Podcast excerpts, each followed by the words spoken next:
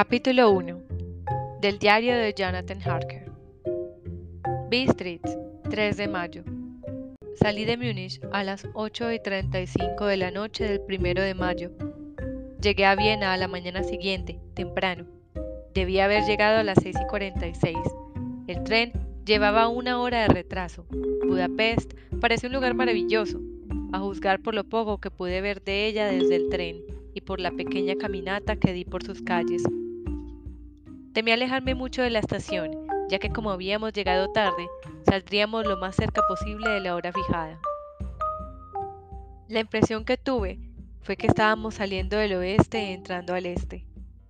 Por el más occidental de los espléndidos puentes sobre el Danubio, que aquí es de gran anchura y profundidad, llegamos a los lugares en otro tiempo sujetos al dominio de los turcos. Salimos con bastante buen tiempo y era noche cerrada cuando llegamos a Klausenburg, donde pasé la noche en el Hotel Royal. En la comida, o mejor dicho, en la cena, comí pollo preparado con pimentón rojo, que estaba muy sabroso, pero que me dio mucha sed. Recordar obtener la receta para Mina. Le pregunté al camarero y me dijo que que se llamaba paprika Handel y que, como era un plato nacional, me sería muy fácil obtenerlo en cualquier lugar de los Cárpatos. Descubrí que mis escasos conocimientos del alemán me servían así de mucho. De hecho, no sé cómo me las había arreglado sin ellos. Como dispuse de algún tiempo libre cuando estuve en Londres, visité el British Museum y estudié los libros y mapas de la biblioteca que se referían a Transilvania. Se me había ocurrido que un previo conocimiento del país siempre sería de utilidad e importancia para tratar con un noble de la región. Descubrí que el instinto que él me había mencionado se encontraba en el extremo oriental del país, justamente con la frontera de tres estados, Transilvania, Moldavia y Bucovina, en el centro de los montes Cárpatos. Una de las partes más salvajes y menos conocidas de Europa. No pude descubrir ningún mapa ni obra que arrojara luz sobre la exacta locación del castillo de Drácula, pues no hay mapas en este país que se puedan comparar con exactitud con los nuestros. Pero descubrí que Bistritz, el pueblo de posta mencionado por el conde Drácula, era un lugar bastante conocido. Voy a incluir aquí algunas de mis notas, pues pueden refrescarme la memoria cuando relate mis viajes a Mina. En la población de Transilvania hay cuatro nacionalidades distintas. Sajones en el sur, mezclados con ellos los balacos, que son descendientes de los dacios. Magiares en el oeste y ezequelios en el este y el norte. Voy entre estos últimos, que aseguran ser delincuentes de Atila y los unos. Esto puede ser cierto, puesto que cuando los magi magiares conquistaron el país en el siglo XI, encontraron a los hunos, que ya se habían establecido en él. Leo que todas las supersticiones conocidas en el mundo están reunidas en la herradura de los Cárpatos, como si fuese el centro de alguna especie de remolino imaginario. Si es así, mi estancia puede ser muy interesante. Recordar que debo preguntarle al conde acerca de esas supersticiones no dormí bien, aunque mi cama era suficientemente cómoda, pues tuve toda clase de extraños sueños. Durante toda la noche un perro oyó bajo mi ventana, lo cual puede haber tenido que ver algo con ello, o puede haber sido también el pimentón, puesto que tuve que beberme toda el agua de mi gafarrón, y todavía me quedé sediento. Ya de madrugada me dormí, pero fui despertando por unos golpes insistentes en mi puerta, por lo que supongo que en esos momentos estaba durmiendo profundamente. Comí más pimentón en el desayuno, una especie de potage hecho de harina de maíz que dicen era mamalia, y berenjena rellena de picadillo, un excelente plato al cual llaman impletata. Recordar obtener también la receta de esto. Me apresuré a desayunarme, ya que el tren salía un poco después de las 8, o mejor dicho, debía haber salido, pues después de correr a la estación a las siete y media, tuve que guardar sentado en el vagón durante más de una hora antes de que nos pusiéramos en movimiento. Me parece que cuanto más al este se vaya, menos puntuales son los trenes. ¿Cómo serán en China? Pareció que durante todo el día vagábamos a través de un país que estaba lleno de toda clase de bellezas.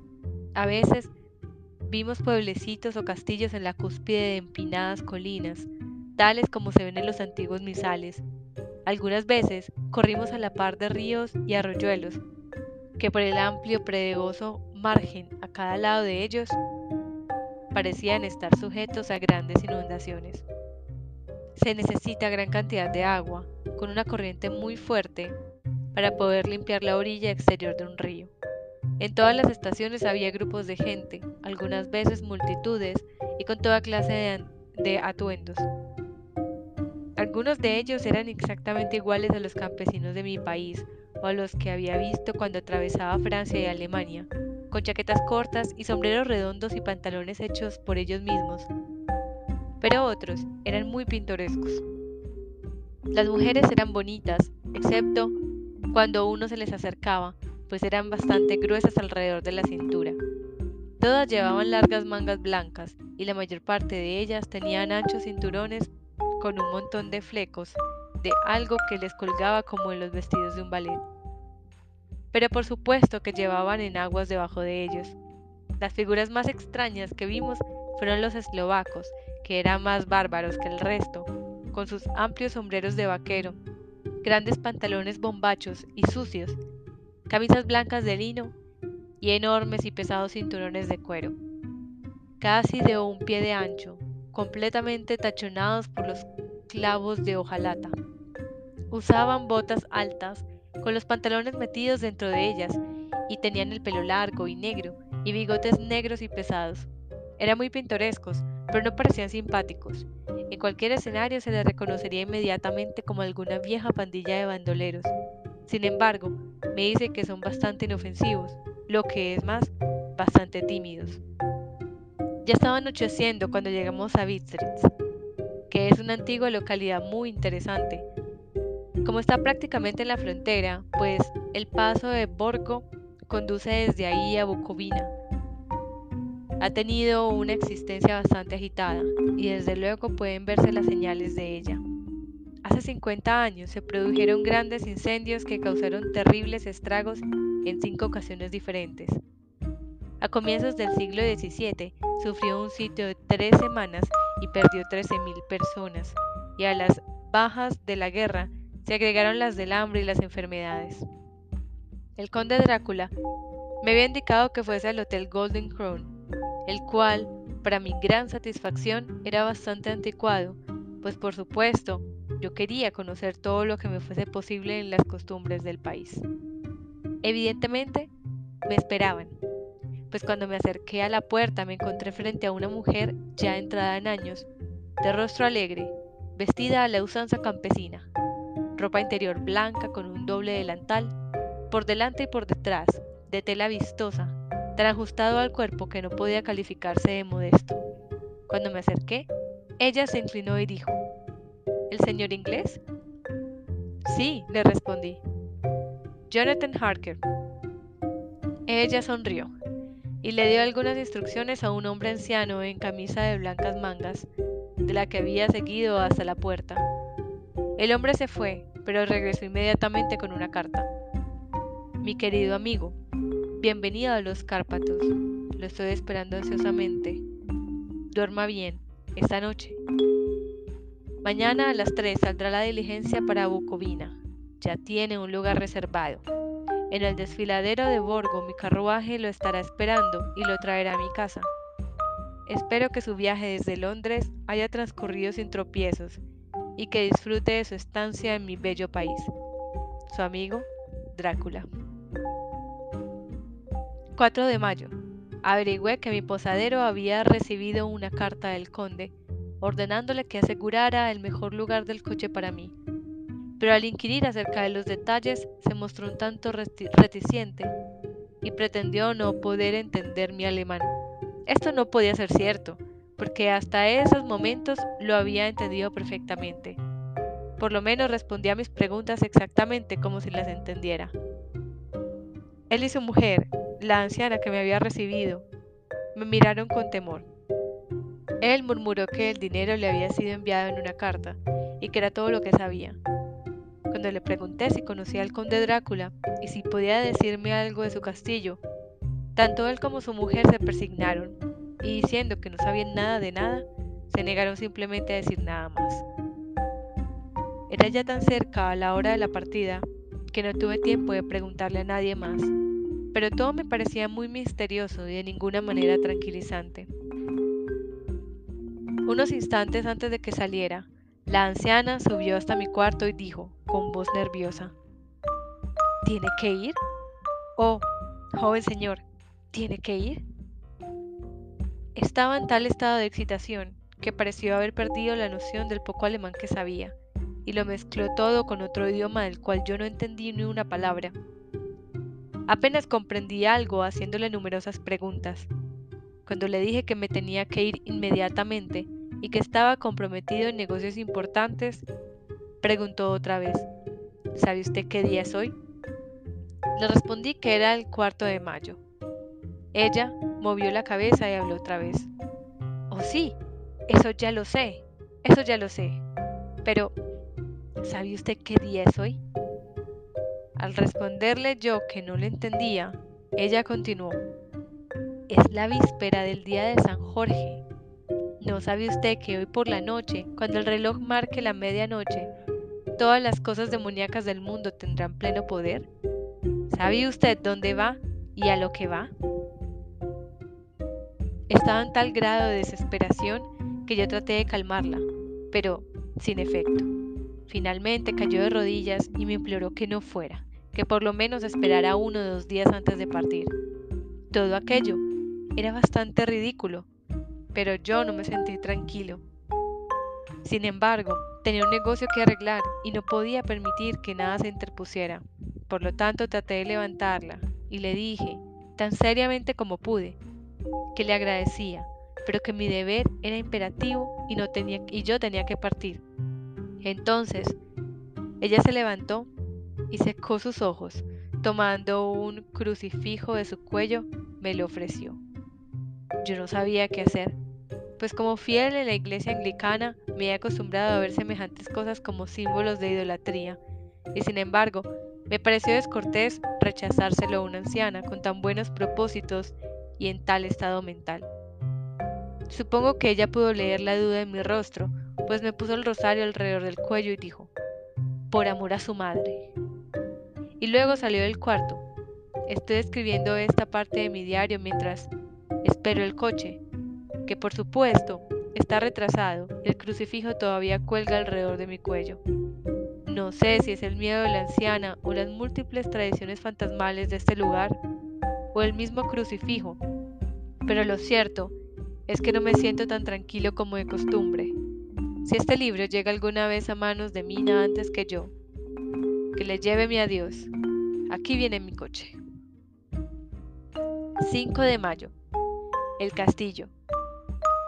La oscuridad de la mañana ha pasado y el sol está muy alto sobre el horizonte distante, que parece perseguido, no sé si por árboles o por colinas, pues está tan alejado que las cosas grandes y pequeñas se mezclan. No tengo sueño, y, por, y como no se me llamará hasta que despierte solo, naturalmente escribo hasta que llegue el sueño. Hay muchas cosas raras que quisiera notar, y para que nadie, al leerlas, pueda imaginarse que cené demasiado bien antes de salir de Bistritz, también anotaré exactamente mi cena. Cené lo que ellos llaman beefsteak robado, con rodajas de tocino, cebolla y carne de res, todo sazonado con pimiento rojo ensartado en palos y asado, en el estilo sencillo de la carne de gato de Londres. El vino era mediash dorado, que produce una rara picazón en la lengua, la cual, sin embargo, no es desagradable. Solo bebí un par de vasos de este vino y nada más.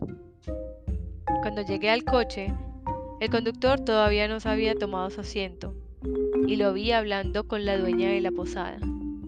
Evidentemente hablaban de mí, pues de vez en cuando se volvían para verme, y algunas de las personas que estaban sentadas en el banco fuera de la puerta, a las que llamaban con el nombre que significa portadores de palabra, Se acercaron y escucharon, y luego me miraron, la mayor parte de ellos compadeciéndome.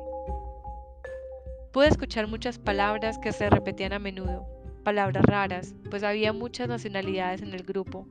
Así es que tranquilamente extraje mi diccionario políglota a mi petaca y las busqué. Debo admitir que no me produjeron ninguna alegría, pues entre ellas estaban Ordog, Satanás, Pokol, Infierno, Stregoica, Bruja, Brolog y Kollak, las que significan la misma cosa, una en eslovaco y la otra en serbio, designando algo que es un hombre lobo o un vampiro. Recordar, debo preguntarle al conde acerca de estas supersticiones. Cuando partimos, la multitud alrededor de la puerta de la posada, que para entonces ya había crecido un número considerable, todos hicieron el signo de la cruz y dirigieron los dedos hacia mí. Con alguna dificultad, conseguí que un pasajero acompañante me dijera qué significaba todo aquello. Al principio no quería responderme, pero cuando supo que yo era inglés, me explicó que era el encanto o hechizo contra el mal de ojo. Esto tampoco me agradó mayormente cuando salía hacia el lugar desconocido con un hombre desconocido. Pero todo el mundo parecía tan bondadoso, tan compasivo y tan simpático que no pude evitar sentirme emocionado.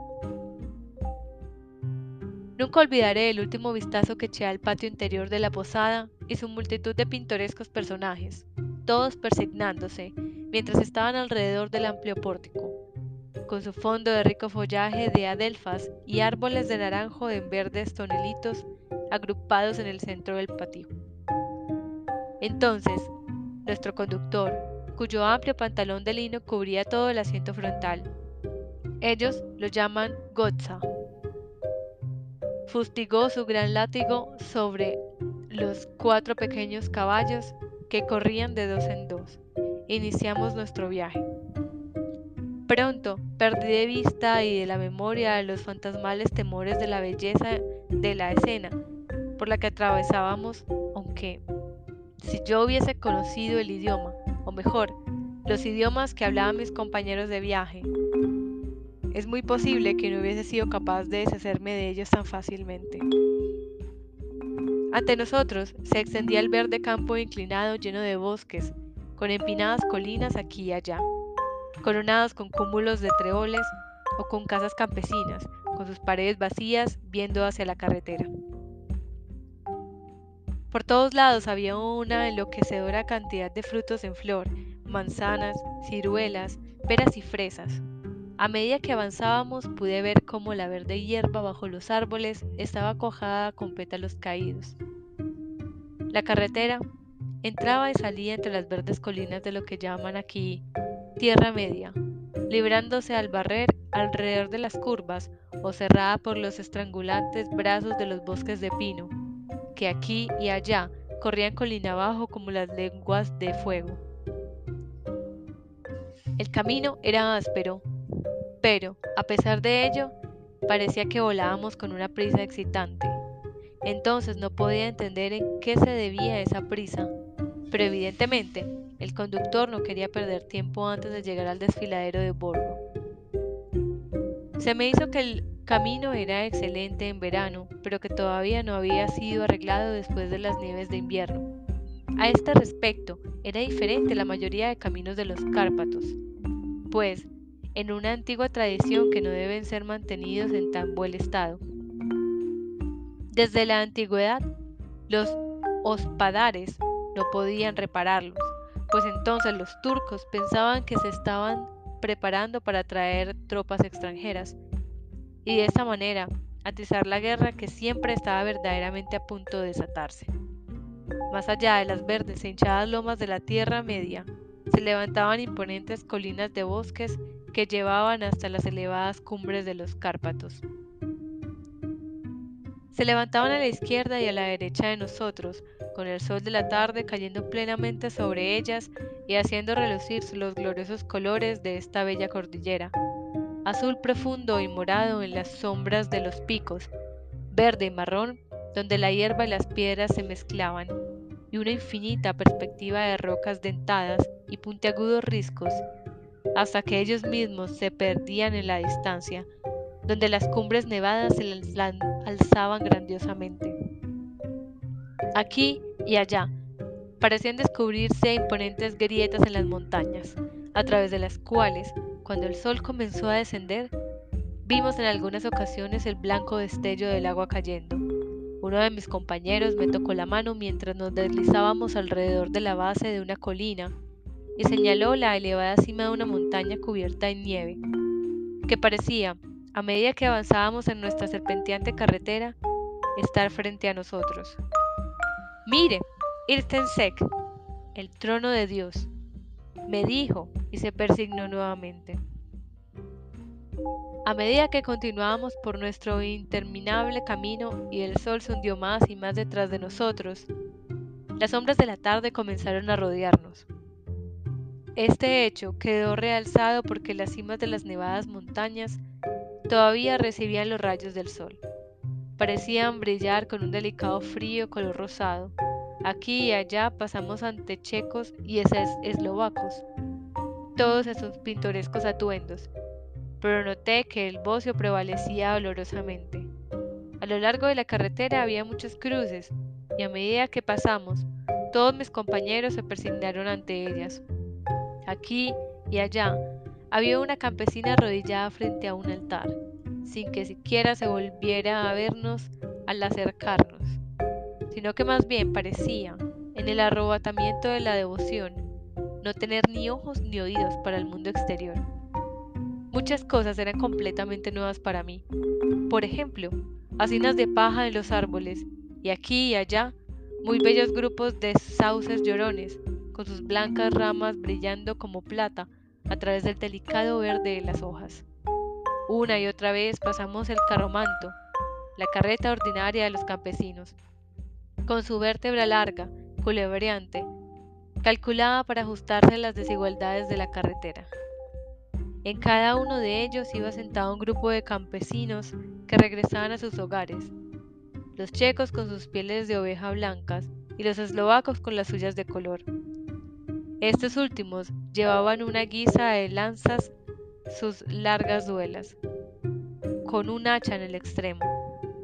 Al comenzar a caer la noche se sintió mucho frío y la creciente penumbra pareció mezclar en una sola bruma la lobreguez de los árboles, robles, hayas y pinos.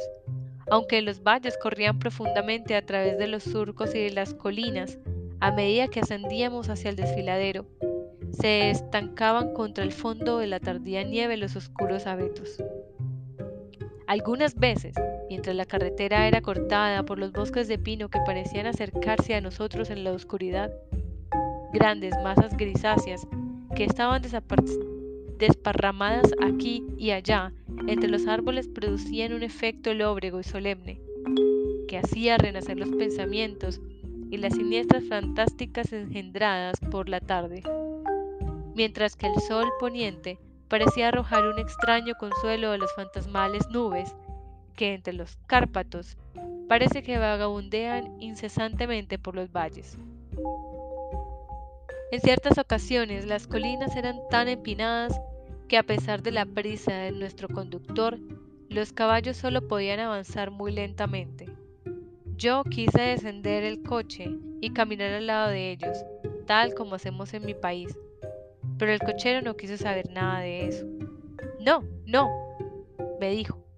No debe usted caminar aquí.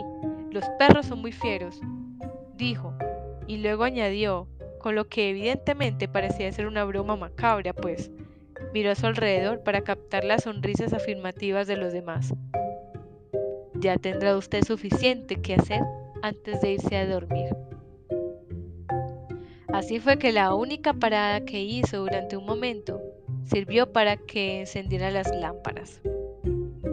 Al oscurecer pareció que los pasajeros se volvían más nerviosos y continuamente le estuvieron hablando al cochero uno tras otro, como si le pidieran que aumentara la velocidad. Fustigó a los caballos y, misericordiamente con su largo látigo y con salvajes gritos de aliento trató de obligarlos a mayores esfuerzos.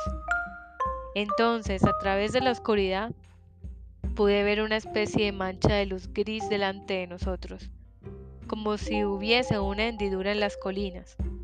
La intranquilidad de los pasajeros aumentó. El loco carruaje se bamboleó sobre sus grandes resortes de cuero y se inclinó hacia uno y otro lado como un barco flotando sobre un mar proceloso. Yo tuve que sujetarme. El camino se hizo más nivelado y parecía que volábamos sobre él. Entonces, las montañas parecieron acercarse a nosotros desde ambos lados, como si quisiesen estrangularnos, y nos encontramos en la entrada del desfiladero de Borgo. Uno por uno, todos los pasajeros me ofrecieron regalos, insistiendo de una manera tan sincera que no había modo de negarse a recibirlos. Desde luego, los regalos eran muy diversas y extrañas clases, pero cada uno me lo entregó con tan buena voluntad, con palabras tan amables y con una bendición.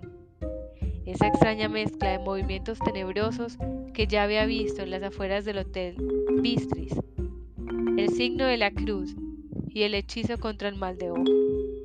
Entonces, al tiempo que volábamos, el cochero se inclinó hacia adelante, y a cada lado los pasajeros, apoyándose sobre las ventanillas del coche, escudriñaron ansiosamente la oscuridad. Era evidente que se esperaba que sucediera algo raro, pero aunque le pregunté a cada uno de los pasajeros, ninguno me dio la menor explicación. Este estado de ánimo duró algún tiempo, y al final vimos cómo el desfiladero se abría hacia el lado oriental. Sobre nosotros pendían oscuras y tenebrosas nubes, y el aire se encontraba pesado, cargado con la opresiva sensación del trueno. Parecía como si la cordillera separara dos atmósferas y que ahora hubiésemos entrado en la tormenta. Yo mismo me puse a buscar el vehículo que debía llevarme hasta la residencia del conde. A cada instante esperaba ver el destello de las lámparas a través de la negrura, pero todo se quedó en la mayor oscuridad. La única luz provenía de los parpadeantes rayos de luz de nuestras propias lámparas, en las cuales los vados de nuestros agotados caballos se elevaban como nubes blancas. Ahora pudimos ver el arenoso camino extendiéndose blanco frente a nosotros, pero en él no había ninguna señal de un vehículo. Todos los pasajeros se reclinaron con un suspiro de alegría, que parecía burlarse de mi propia desilusión. Ya estaba pensando qué podía hacer en tal situación, cuando el cochero, mirando su reloj, dijo a los otros algo que apenas pude oír. Tan suave y misterioso fue el tono en que lo dijo. Creo que fue algo así como una hora antes de tiempo. Entonces se volvió hacia mí y me dijo en un alemán peor que el mío. No hay ningún carruaje aquí. Después de todo, nadie espera al Señor. Será mejor que ahora venga a la Bucovina y regrese mañana o al día siguiente. Mejor al día siguiente. Mientras hablaba, los caballos comenzaron a piafar y a relinchar y a encabritarse tan salvajemente que el cochero tuvo que sujetarlos con firmeza. Entonces en medio de un coro de alaridos de los campesinos que se persignaban apresuradamente, apareció detrás de nosotros una caleza. Nos pasó y se detuvo al lado de nuestro coche. Por la luz que despedían nuestras lámparas, al caer los rayos sobre ellos, pude ver que los caballos eran unos espléndidos animales, negros como el carbón. Estaban conducidos por un hombre alto, con una larga barba grisácea y un gran sombrero negro que parecía ocultar su rostro de nosotros. Solo pude ver el destello de un par de ojos muy brillantes que parecieron rojos al resplandor de la lámpara, en los instantes en que el hombre se volvió a nosotros.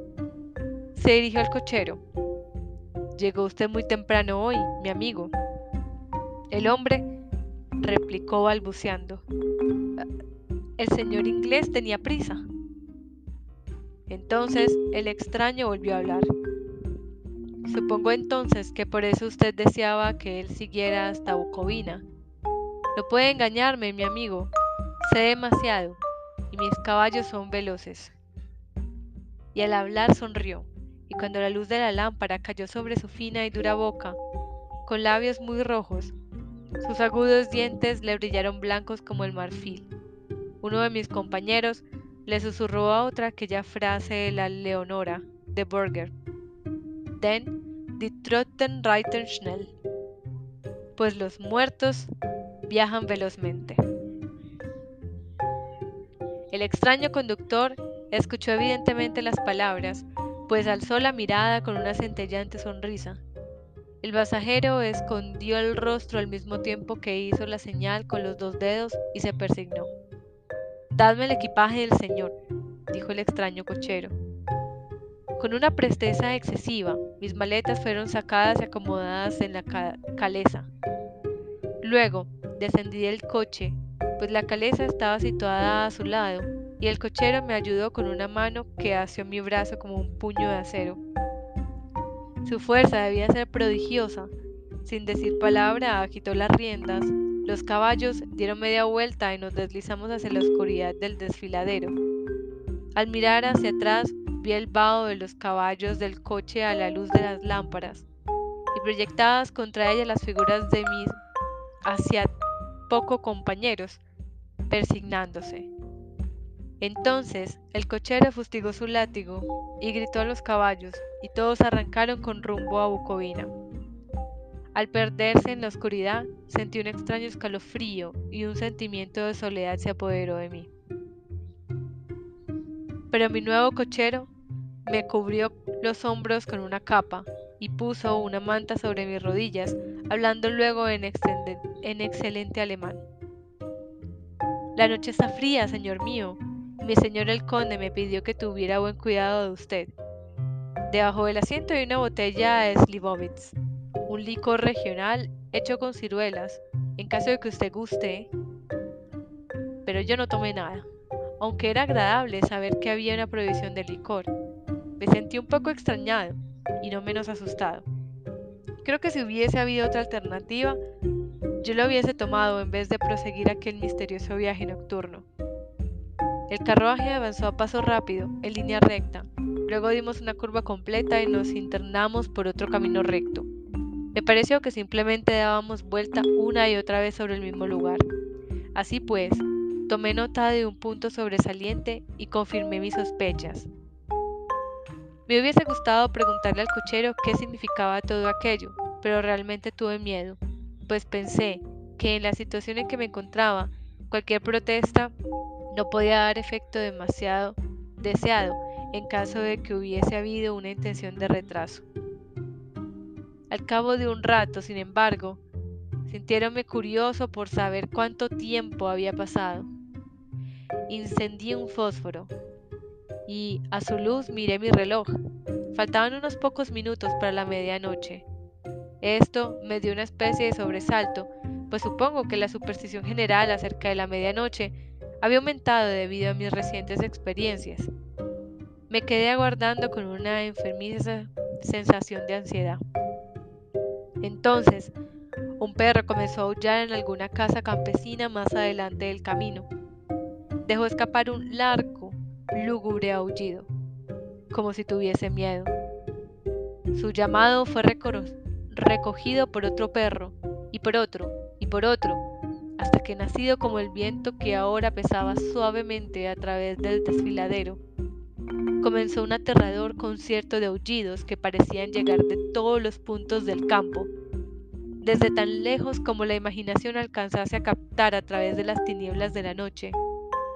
Desde el primer aullido los caballos comenzaron a piafar y a inquietarse, pero el cochero les habló tranquilizándolos, y ellos recobraron la calma, aunque temblaban y sudaban como si acabaran de pasar por un repentino susto. Entonces, en la lejana distancia, desde las montañas que estaban a cada lado de nosotros, llega un aullido mucho más fuerte y agudo, el aullido de los lobos, que afectó a los caballos y a mi persona de la misma manera, pues estuve a punto de saltar de la caleza y echar a correr, mientras que ellos retrocedieron y se encabritaron frenéticamente, de manera que el cochero tuvo que emplear toda su fuerza para impedir que se desbocaran.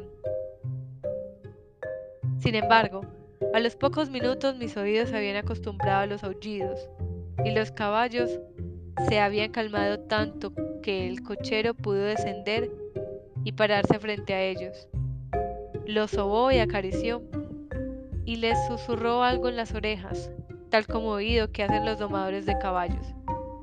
Y con un efecto tan extraordinario que bajo estos mimos se volvieron nuevamente bastante obedientes, aunque todavía temblaban. El cochero tomó nuevamente su asiento, sacudió sus riendas y reiniciamos nuestro viaje a buen paso.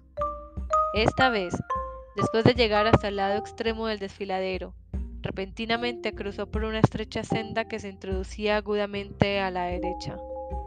Pronto nos encontramos obstruidos los árboles, que en algunos lugares cubrían por completo el camino, formando una especie de túnel a través del cual pasábamos. Y además de eso, gigantescos peñascos amenazadores nos hacían valla a uno y a otro lado. A pesar de encontrarnos así protegidos, podíamos escuchar el viento que se levantaba, pues gemía y silbaba a través de las rocas, y las ramas de los árboles chocaban entre sí al pasar nosotros por el camino. Hizo cada vez más frío, y una fina nieve comenzó a caer de tal manera que al momento alrededor de nosotros todo estaba cubierto por un manto blanco. El aguzado viento todavía llevaba los aullidos de los perros, aunque estos fueron descendiendo a medida que nos alejábamos. El aullido de los lobos, en cambio, se acercó cada vez más, como si ellos se fuesen aproximando hacia nosotros por todos lados. Me sentí terriblemente angustiado y los caballos compartieron mi miedo. Sin embargo, el cochero no parecía tener ningún temor. Continuamente volvía la cabeza hacia la izquierda y hacia la derecha, pero no podía ver nada a través de la oscuridad. Repentinamente, lejos, a la izquierda, divisé el débil resplandor de una llama azul. El cochero lo vio al mismo tiempo. Inmediatamente paró los caballos y saltando a tierra desapareció en la oscuridad. Yo no sabía qué hacer, y mucho menos debido a que los aullidos de los lobos parecían acercarse. Pero mientras dudaba, el cochero apareció repentinamente otra vez y sin decir palabra, tomó asiento y reanudamos nuestro viaje. Creo que debo haberme quedado dormido o soñé repetidas veces con el incidente, pues este se repitió una y otra vez, y ahora, al recordarlo, me parece que fue una especie de pesadilla horripilante. Una vez la llama apareció tan cerca del camino que hasta en la oscuridad que nos rodeaba pude observar los movimientos del cochero. Se dirigió rápidamente a donde estaba la llama azul. Debe haber sido muy tenue, porque no parecía iluminar el lugar alrededor de ella. Y tomando algunas piedras las colocó en una forma significativa. En una ocasión fui víctima de un extraño efecto óptico. Estando él parado entre la llama y yo, no pareció obstruida, porque continué viendo su fantasmal luminosidad. Esto me asombró, pero como solo fue un efecto momentáneo, supuse que mis ojos me habían engañado debido al esfuerzo que hacía en la oscuridad. Luego, por un tiempo, ya no aparecieron las llamas azules, y nos lanzamos velozmente a través de la oscuridad con los aullidos de los lobos rodeándonos, como si nos siguieran en, círculos envolventes. Finalmente, el cochero se alejó más de lo que lo había hecho hasta entonces, y durante su ausencia los caballos comenzaron a temblar más que nunca y a piafar y a relinchar de miedo. No pude ver ninguna causa que motivara su nerviosismo, pues los aullidos de los lobos habían cesado por completo. Pero entonces la luna, navegando a través de las negras nubes, apareció detrás de la dentada crespa de una roca saliente desvestida de pinos, y a su luz vi alrededor de nosotros un círculo de lobos, con dientes blancos y lenguas rojas y colgantes, con largos miembros sinuosos y pelo hirsuto. Eran cien veces más terribles que aquel lúgubre silencio que los rodeaba que cuando estaban aullando por mi parte, caí en una especie de parálisis de miedo. Solo cuando el hombre se encuentra cara a cara con semejantes horrores, puede comprender su verdadero significado. De pronto, todos los lobos comenzaron a aullar como si la luz de la luna produjera un efecto peculiar en ellos. Los caballos se encabritaron y retrocedieron, y miraron imponentes alrededor de sus ojos que giraban de manera dolorosa. Pero el círculo viviente de terror los acompañaba a cada lado. Forzosamente tuvieron que permanecer dentro de él. Yo le grité al cochero que regresara, pues me pareció que nuestra última alternativa era tratar de abrirnos paso a través del círculo, y para ayudarle a su regreso, grité y golpeé a un lado de la caleza, esperando que el ruido espantara a los lobos de aquel lado, y así él tuviese oportunidad de subir al coche. Cómo finalmente llegó es cosa que no sé, pero escuché su voz alzarse en un tono de mando imperioso. Mirando hacia el lugar de donde provenía, lo vi parado en medio del camino, agitó los largos brazos como si se tratase de apartar un obstáculo impalpable, y los lobos se retiraron. Justamente en esos momentos, una pesada nube pasó a través de la cara de la luna, de modo que volvimos a sumirnos en la oscuridad. Cuando pude ver otra vez, el conductor estaba subiendo a la caleza y los lobos habían desaparecido. Todo esto fue tan extraño y misterioso que fui sobrecogido por un miedo pánico y no tuve valor para moverme ni para hablar. El tiempo pareció interminable mientras continuamos nuestro camino, ahora en la más completa oscuridad, pues las negras nubes oscurecían la luna. Continuamos ascendiendo, con ocasionales periodos de rápidos descensos, pero ascendiendo la mayor parte del tiempo. Repentinamente tuve conciencia de que el conductor estaba deteniendo los caballos en el patio interior de un inmenso castillo ruinoso, en parte, de cuyas altas ventanas negras no salía un solo rayo de luz, y cuyas quebradas murallas mostraban una línea dentada que destacaba contra el cielo iluminado por la luz de la luna.